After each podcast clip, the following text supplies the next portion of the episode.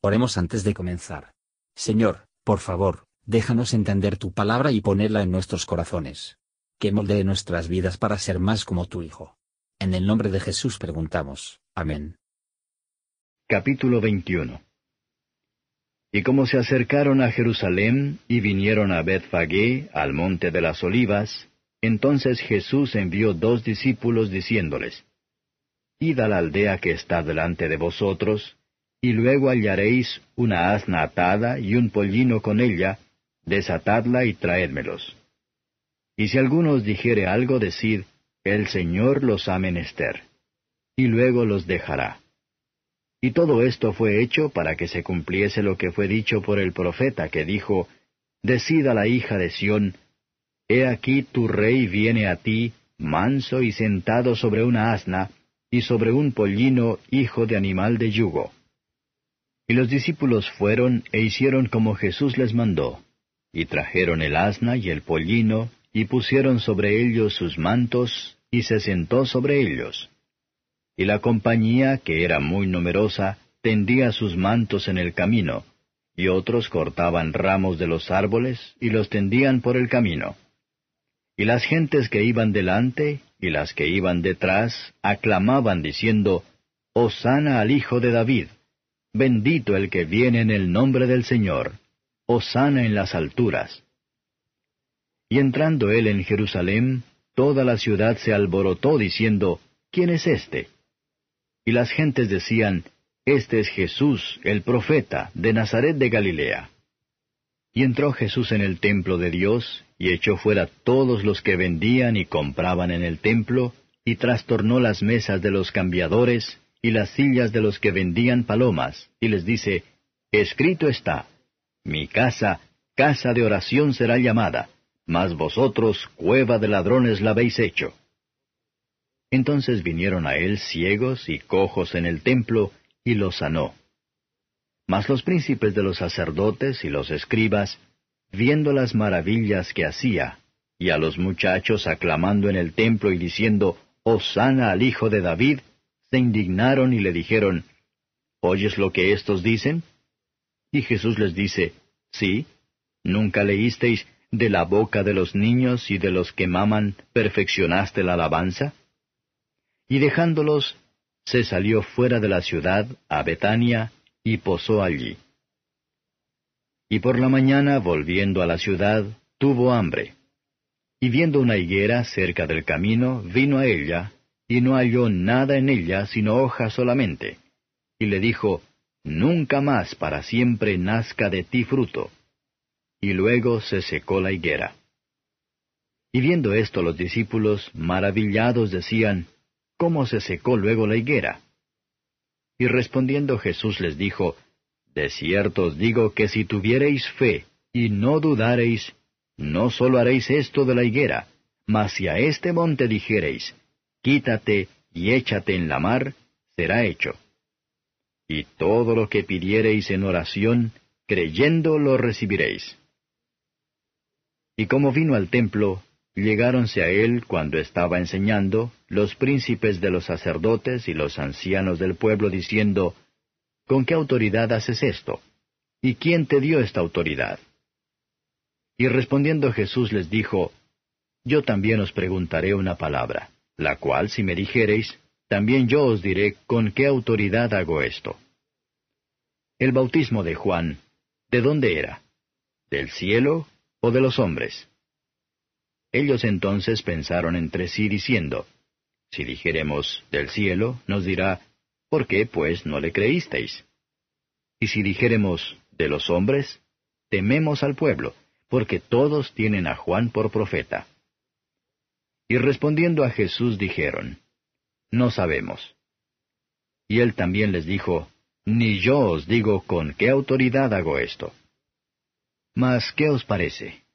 Un hombre tenía dos hijos, y llegando al primero le dijo, Hijo, ve hoy a trabajar en mi viña. Y respondiendo él dijo, No quiero. Mas después, arrepentido, fue. Y llegando al otro, le dijo de la misma manera. Y respondiendo él dijo, Yo, Señor, voy. Y no fue. ¿cuál de los dos hizo la voluntad de su padre? Dicen ellos, el primero. Díceles Jesús, De cierto os digo que los publicanos y las rameras os van delante al reino de Dios. Porque vino a vosotros Juan en camino de justicia y no le creísteis. Y los publicanos y las rameras le creyeron. Y vosotros, viendo esto, no os arrepentisteis después para creerle. Oíd otra parábola. Fue un hombre, padre de familia, el cual plantó una viña, y la cercó de vallado y cavó en ella un lagar, y edificó una torre, y la dio a renta a labradores, y se partió lejos. Y cuando se acercó el tiempo de los frutos, envió sus siervos a los labradores para que recibiesen sus frutos. Mas los labradores, tomando a los siervos, al uno hirieron, y al otro mataron, y al otro apedrearon. Envió de nuevo otros siervos, más que los primeros, e hicieron con ellos de la misma manera. Y a la postre les envió su hijo, diciendo, Tendrán respeto a mi hijo. Mas los labradores, viendo al hijo, dijeron entre sí, Este es el heredero, venid, matémosle y tomemos su heredad. Y tomado, le echaron fuera de la viña y le mataron. Pues cuando viniere el señor de la viña, ¿qué hará aquellos labradores? Dícenle, a los malos destruirá miserablemente, y su viña dará a renta a otros labradores, que le paguen el fruto a sus tiempos. Díceles Jesús, ¿Nunca leísteis en las Escrituras, la piedra que desecharon los que edificaban, esta fue hecha por cabeza de esquina, ¿Por el Señor es hecho esto, y es cosa maravillosa en nuestros ojos? Por tanto os digo que el reino de Dios será quitado de vosotros, y será dado a gente que haga los frutos de él. Y el que cayere sobre esta piedra será quebrantado, y sobre quien ella cayere le desmenuzará. Y oyendo los príncipes de los sacerdotes y los fariseos sus parábolas, entendieron que hablaba de ellos y buscando cómo echarle mano, temieron al pueblo porque le tenían por profeta. Comentario de Matthew Henry Mateo capítulo 21, versos 1 a 11. Esta venida de Cristo fue descrito por el profeta Zacarías, Zacarías 9 verso 9. Cuando Cristo aparecería en su gloria, que está en su mansedumbre, no en su majestad, en misericordia para trabajar salvación. Como la mansedumbre y la pobreza hacia el exterior se vieron plenamente en Rey de Sión, y marcaron su entrada triunfal a Jerusalén, como la codicia equivocada, la ambición y el orgullo de la vida deben estar en los ciudadanos de Sión. Ellos trajeron el culo. Pero Jesús no lo utilizan sin el consentimiento del propietario. Las trampas fueron tales que tuviera a mano. No debemos pensar en la ropa que llevábamos puesta demasiado caro aparte con el servicio de Cristo. Los sumos sacerdotes y los ancianos continuación se unen con la multitud que abusó de él en la cruz, pero ninguno de ellos se unió a la multitud que le rindieron honores. Los que toman a Cristo por su Rey, debe poner sus todo bajo sus pies. Significa Osanna, sálvanos ahora. Te suplicamos. Bendito el que viene en el nombre del Señor. Pero de lo poco valor es el aplauso de la gente. La multitud cambiar unirse al clamor de los días, ya sea Osanna o crucifícale. Multitudes menudo parecen aprobar el Evangelio, pero pocos se convierten en discípulos coherentes. Cuando Jesús llegó a Jerusalén toda la ciudad se conmovió, algunos tal vez se trasladaron de alegría, que esperaba la consolación de Israel, otros, de los fariseos, se llenaron de envidia. Así que varios son los movimientos en las mentes de los hombres sobre el enfoque del reino de Cristo. Versos 12 a 17. Cristo encontró algunos de los atrios del templo, se convirtió en un mercado de ganado y cosas usadas en los sacrificios y en parte ocupada por los cambistas. Nuestro Señor los echó del lugar, como lo había hecho en su entrada a su ministerio. Juan 2 versos 13 a 17. Sus trabajos dieron testimonio de él más que los osanas, y su curación en el templo era el cumplimiento de la promesa, que la gloria de esta última casa debe ser mayor que la gloria de la antigua. Si Cristo vino ahora en muchas partes de su iglesia visible, ¿cuántos males secreto descubriría y limpiar?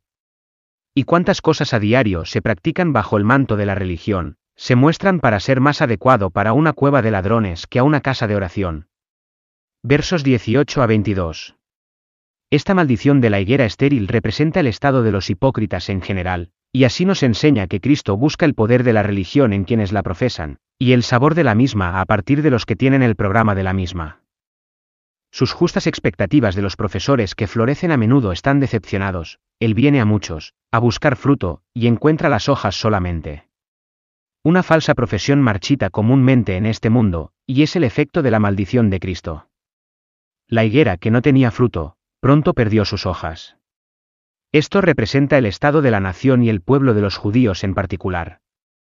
Nuestro Señor Jesús encontró entre ellos más que hojas. Y después de que rechazaron a Cristo, la ceguera y dureza crecieron sobre ellos, hasta que fueron deshechos, y su lugar y nación desarraigada. El Señor estaba justo en el mismo. Temamos enormemente la fatalidad denunció en la higuera estéril, versos 23 a 27. Como nuestro Señor ahora apareció abiertamente como el Mesías, los principales sacerdotes y los escribas estaban muy ofendidos, sobre todo porque el expuesto y removido los abusos que alentaban. Nuestro Señor le preguntó lo que pensaban del ministerio de Juan y el bautismo. Muchos son más miedo de la vergüenza de la mentira que del pecado, y por lo tanto escrúpulo de no hablar de lo que saben que es falso, como a sus propios pensamientos, afectos e intenciones, o su recuerdo y el olvido. Nuestro Señor se negó a responder a su consulta. Lo mejor es huir de los conflictos innecesarios con los opositores malvados, versos 28 a 32. Parábolas que dan la reprensión, hablan claramente de los delincuentes, y los juzgan de sus propias bocas. La parábola de los dos hijos enviados a trabajar en la viña es mostrar que los que no lo conocía el bautismo de Juan era de Dios, fueron avergonzados por aquellos que lo sabía, y lo poseyó.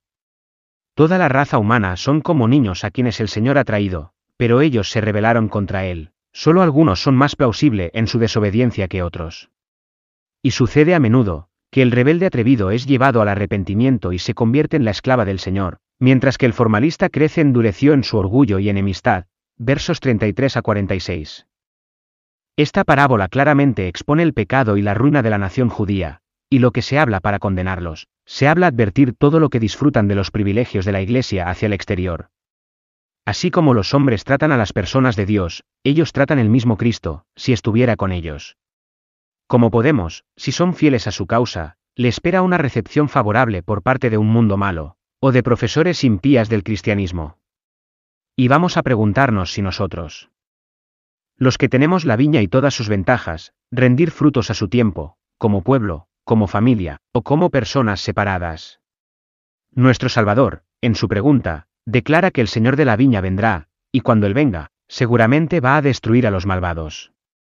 Los sumos sacerdotes y los ancianos fueron los constructores, y no admitirían su doctrina o las leyes, lo arrojaron a un lado como una piedra despreciada.